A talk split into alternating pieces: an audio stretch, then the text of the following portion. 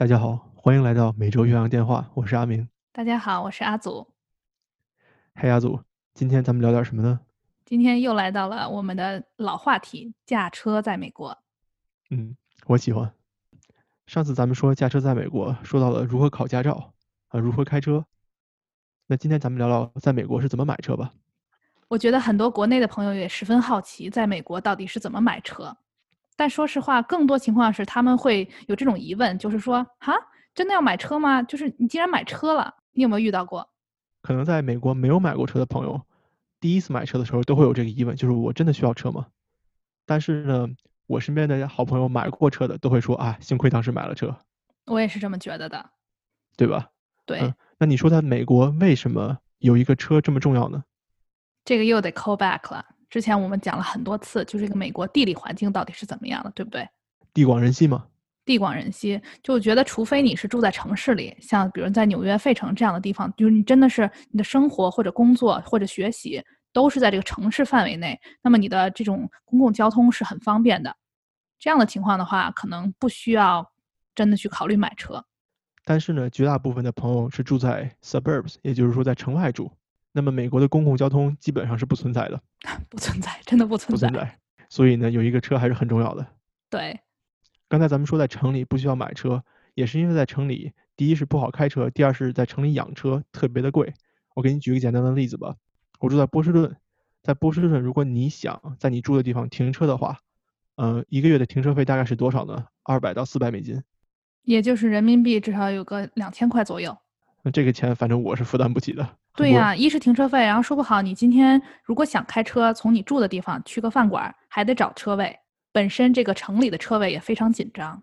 所以我的很多朋友在进入城里工作以后，就会把车卖掉。再说个好玩的事儿，有一次我去开车到一个城市里面哈，然后呢，这个车位非常紧张，只有这种靠路边的停车，所以这种停车方式就不像在村儿里，就是很多车位你一头扎进去就可以了，侧方停车。哎呦我的天哪！我在那儿，哎，不说了，不知道花了多久才把车给停进去，觉得很难。侧方位停车我也不会，太难了。阿明，你知道吗？就是其实我们现在不是在高中嘛，有一些学生也是开车上学的，是吗？中学生，你想想，他们这个成熟的很快吗？成熟的很快。上次我们讲过了吧？就是在美国，其实你十六岁就可以考驾照，并且可以开车了。据我了解，这样的话会比校车更省时间，他们自己的自由度也大一点。那阿祖，你说，在美国未成年的孩子们都可以开车，那车算不算是一个奢侈品呢？买起来贵不贵呢？其实我觉得，在美国的话，车真的不算是一个奢侈品。有时候你会不会看到，就是街边有人卖他自己的二手车，非常便宜，或者是非常老旧的车哈，可能比如两千刀、四千刀就卖出去了。不敢买，是是不敢买，但是我觉得肯定会有人买的。但是话说回来，在美国。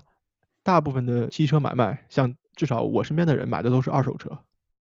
我也觉得，而且我觉得对于这种小朋友来说，很多其实是他们父母的车。嗯，对。父母觉得，哎，这车开不要了，给你吧。哎，是这样的。而你知道吗，阿明？我之前有一次啊，在我上学的时候，我教过一部分这种来自非洲的移民，他们做的工作都是这种低收入工作。给你举个例子哈，比如说在酒店半夜做清洁，就你想一下，这种职业是非常低收入的，对吧？也非常辛苦。但是呢，他们来上课都是开车的，所以你就想想，就是说，其实这个车到底是不是奢侈品呢？就这样低收入人，他是不能说他也会买车，我觉得更应该说是他们也需要车，他们真的需要开车。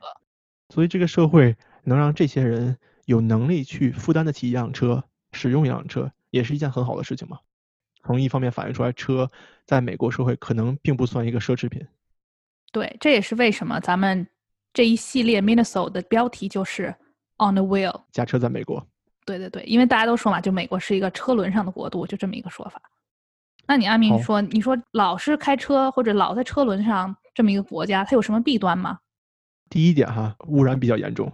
那第二呢？那么你开车你就不会去坐公共交通，花费也比较大吧？就你自己要去养车。那第三点呢？美国大家知道有一个国家级的病症就是肥胖，obesity。对啊。你不走去公交车站，你不走去地铁站，你要自己开车。咱们之前说过，很多地方都是可以 drive through 的。你 drive through 开车去领麦当劳，开车去领咖啡，你根本就不需要去做一些任何肢体的活动。那所以我觉得 对吧？所以我觉得开车，嗯，开车，大家都有车，也是可能造成肥胖症的一个原因吧。我觉得肯定是因为我确实身边有些同事，你会看到他在非常短的路程之内，他们都要开车，非常短，就是比如走五分钟，他们宁愿开车。阿明，我不知道你有没有坐过美国人的车，对他们的这个车的内部情况有什么样的体会吗？我觉得也可能是我身边的朋友都比较不整洁哈，但是我坐过车的那些朋友，他们的车基本上就跟一个储藏室一样。对 你这个词用的太好了，什么都有，是不是？毯子呀，然后那个喝完饮料的那个瓶儿啊，对，太多了。我觉得可能不像咱们国内大多数的拥有车的人对车的保养还是很认真的，而且我还发现一点特别有趣的，在美国他们这个车哈就撞了、划了、剐了以后，他不去修，拿一个胶带对缠上。我见过有的那个车就是保险杠掉下来了，人家就有招，就拿那种胶带吧，把保险杠再再裹上。对对，裹完以后照样上高速开，啥事儿也没有。在国内的我有的经验就是我坐别人的车嘛，坐亲戚的车啊。可能不小心剐了，马上就要下来解决，打电话打很长很长时间。比如说你刮一个道子，就要马上去补上。这一点也是刚才咱们前面讨论的，就是说车到底是不是一个奢侈品？你从这个人对待这个车的爱惜程度来说就可以看到。所以在美国更像一种工具一样存在，我觉得一个必需品。在国内可能更像是一种额外的东西吧。我再跟你分享一个有一点丢人的事情啊！哎，太好了，今天这么多小故事，我喜欢。我在美国的驾龄大概是八年左右，那这八年呢，我只买过一辆车，就一直开这辆车。你猜猜我在这八年里面洗车洗过几次？没洗过吧？我觉得完全不用洗，肯定是少于三两次。有一次，嗯，我洗过两次。那你八年洗了两次车。分享一下你为什么会去洗车呢？我第一次去洗车是因为当时用这个车和朋友开车出去了一趟，走的是山路，确实溅了一些泥在门上和窗户上，所以回来才要洗车。而且当时洗车还有另外一个原因。美国的树叶子特别多，我上下车的时候经常会带进来，所以好多树叶、树枝还有草都会到地毯上，那我自己清洁起来会比较麻烦。而且我怎么能把一个吸尘器插上电带到楼下洗我的车呢？所以洗车的时候，他就会帮你把车内也清理一下。我当时洗车其实更多的是为了让他给我收拾收拾里面，而不是外面。明白了，我给你分享一个小 tip，就是我在我附近的加油站会看到，加油站的室外会有一个大型的吸尘器。它就是让你自己把车停到那大型吸尘器旁边，然后有个大的那种吸尘器的管子，你可以自己把里面的树叶吸走。但我记得是要付一点点钱的，就是像投币一样这种。明白了，那我下次可以看吧。注意一下，就不用洗车了。话说回来，那为什么我只洗了两次车呢？八年，就是因为在这边泥泞的道路不太多，不太需要你去经常要清洗这个泥土。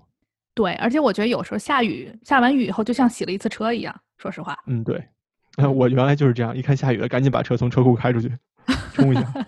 你知道吗？我上次下雨的时候，还把我那个地毯，有一个地毯上面有好多土，我把地毯就放在车上面。哎，你还真别说，下完雨可干净了，我就抖了抖了就好了，洗好了，好了，挺有意思哈。咱们言归正传，今天咱们接着说一说，到底买车有什么样的途径。首先，咱们说哈，在美国可以买到什么样的车呢？那当然有新车，也有二手车，这个大家都知道，对吧？对，嗯。但是呢，美国还有一种车是你可以去购买的，叫做长租车，英文叫 lease。阿祖能不能给大家介绍一下，这是一个什么样的存在？好，长租车呢，我觉得可以理解为是在新车和二手车之间这么样一个存在。长租嘛，也就是说你租很长一段时间。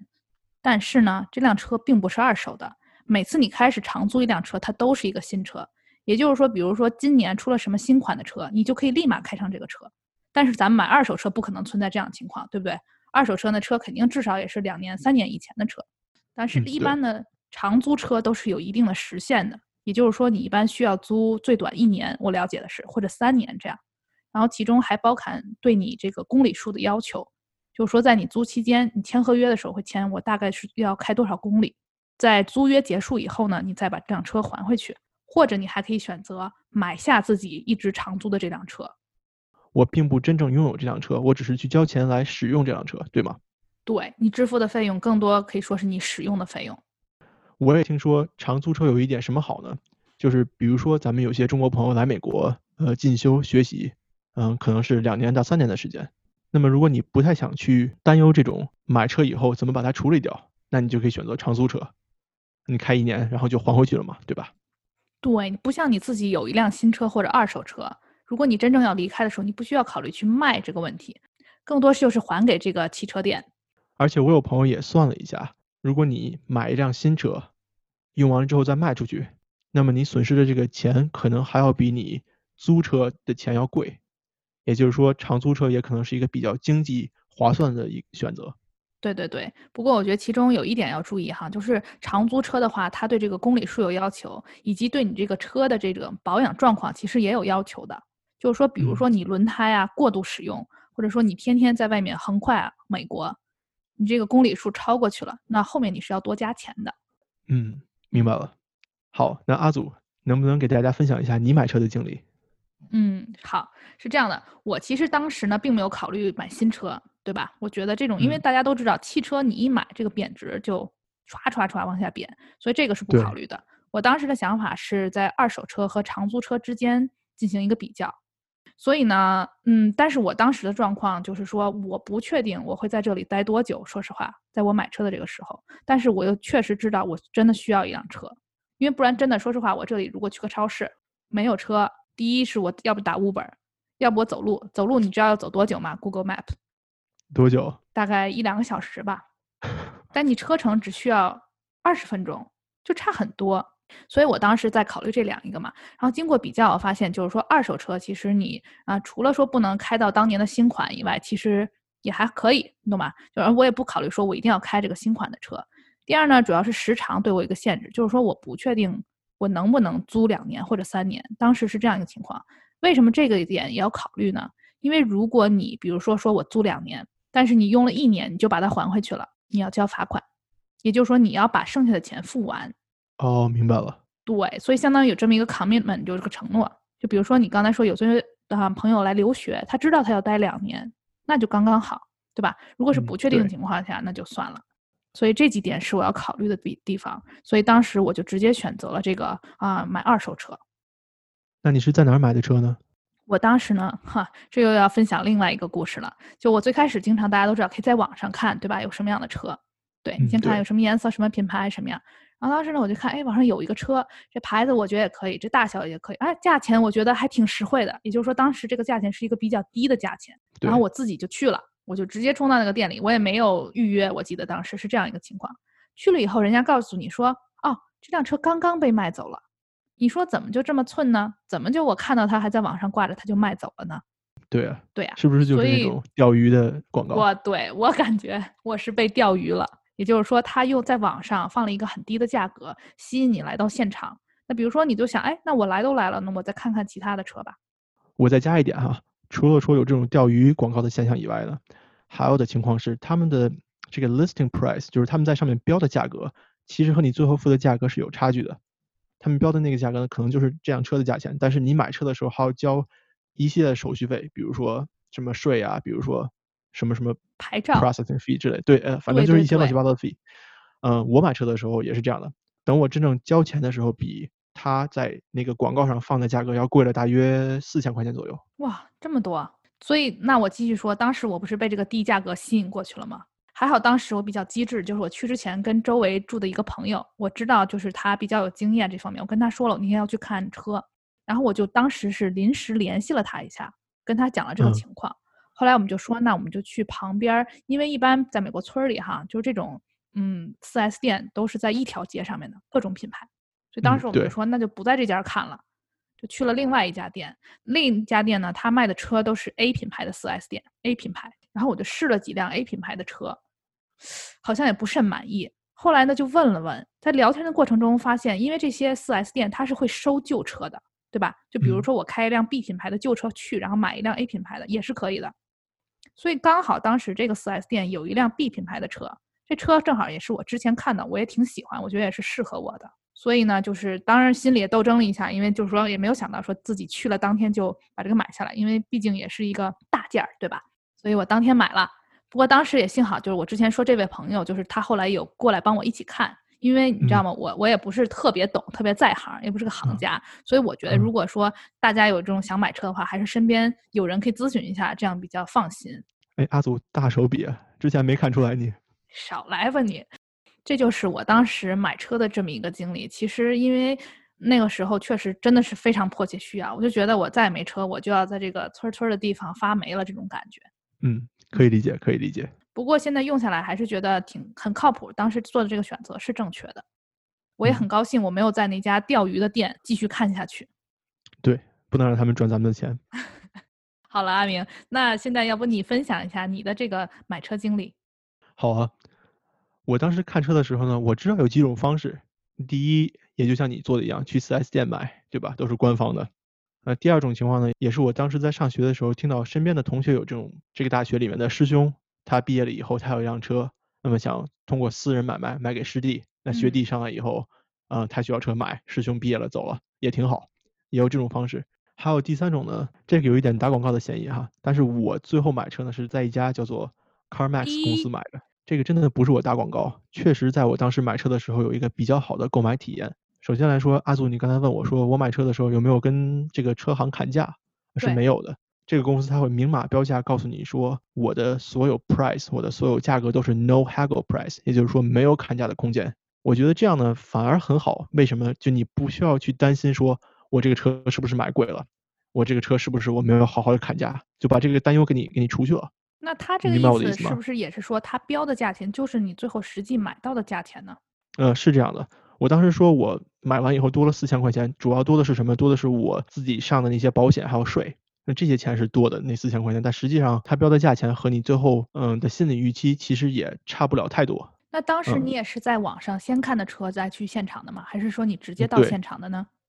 我当时呢，在网上先看的车，比如说我当时想的是，哎，我需要一个 SUV 这种 size 的车，然后我就去了。去了以后呢，先试了大概两到三种不同车型的车。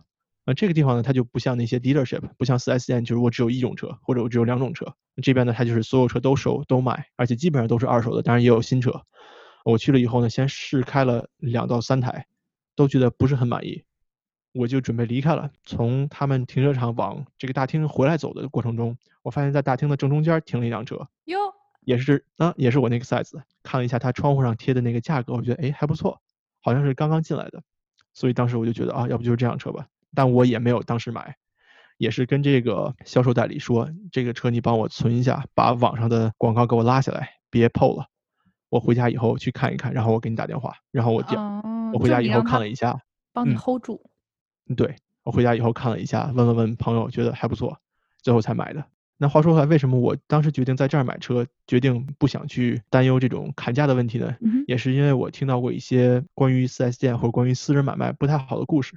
怎么说呢？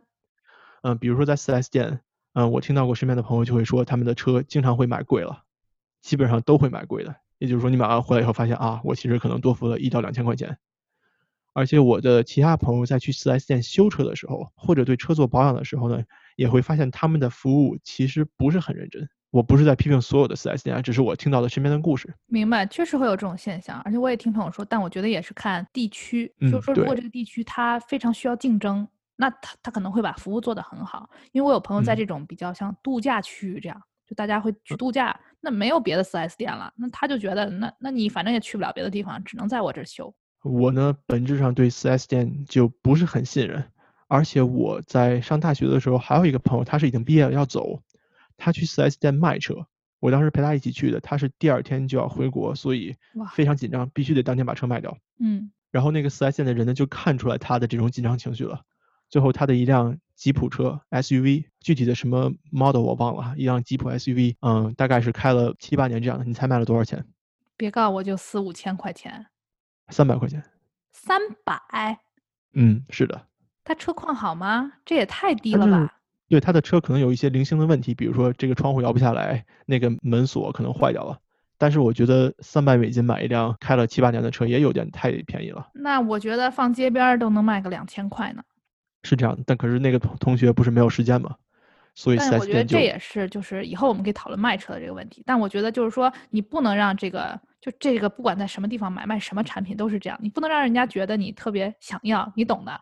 你知不知道这个经典的砍价就是说啊，好吧，我再看看，然后转头就走。哎，会玩，对吧？一般你都会期待这个商家说啊，等一下，我再给你个小折扣，对吧？就这种感觉。是的，当时那那个同学不是没走成吗？再说这个私人买卖哈，我听到过的一些不好的消息是关于什么呢？比比如说某些师兄他两年之前买了辆车，比如说两万吧，他开了三年，卖给一个师弟还卖两万，或者卖两万二，嗯，那师弟可能刚来美国没经验就买了，那肯定是买贵了呀，对吧？对呀、嗯那这种就是需要大家擦亮双眼，对不对？嗯，对，私人买卖呢，风险就在于你可能不知道前面这个主人他对这个车做了什么。以上呢就是我为什么最后去了这个公司买车，也是我整体的一个买车的体验。明白了，明白了。我觉得你这个故事也挺有趣的，就是你都准备放弃了，突然看到了你的车，而且现在这辆车我还在开，怎么样？感觉？嗯，很好很好。我觉得阿明，你这个故事也给大家提供了一个特别好的借鉴。那咱们话说回来啊，在美国呢，车并不算一个奢侈品，买卖呢也比较随意，所以大家在买车的时候呢，也别有太大的压力，多看一看，即便做了一些你觉得可能错的决定也没有关系。也没有关系，对对对。嗯，但是如果我觉得能有机会，就是说，第一个是慢慢来，第二个是咨询一下身边有经验的朋友。好，下一次呢，我们可以给大家分享一下卖车呀或者修车呀等等相关的事情。欢迎大家在 Spotify、Apple Podcast 还有喜马拉雅上找到我们的节目。如果大家想直接跟我们交流呢，也可以发邮件到每周岳阳电话全拼 at gmail.com。谢谢大家，那我们下周再见。拜拜。